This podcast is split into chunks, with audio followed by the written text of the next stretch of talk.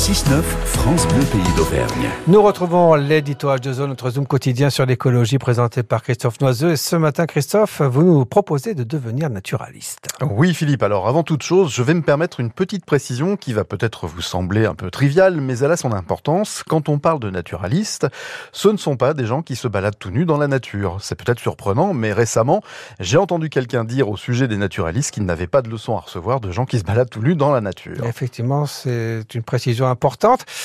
Donc, que sont les naturalistes. Les naturalistes, les naturalistes pardon, sont des femmes et des hommes qui pratiquent une activité scientifique professionnelle ou amateur en lien avec la nature et ce qui la compose. Les naturalistes s'intéressent donc aux plantes, aux animaux et aux milieux naturels en général.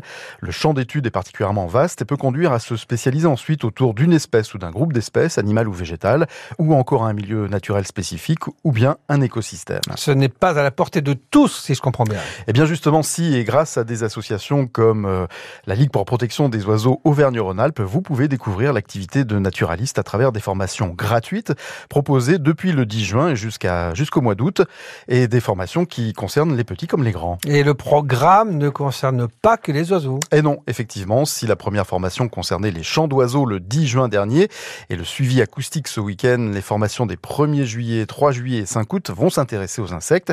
Le 1er juillet, il sera question des papillons sur le refuge LPO du plateau de Au-dessus de Saint-Nectaire. Le 3 juillet, vous partirez à la découverte des papillons et libellules sur le site de Couzon, au nord, à l'extrême nord du département de l'Allier. Et le 5 août, de nouveau sur le plateau de Saille, au-dessus de Saint-Nectaire, vous repartirez à la découverte des criquets et sauterelles.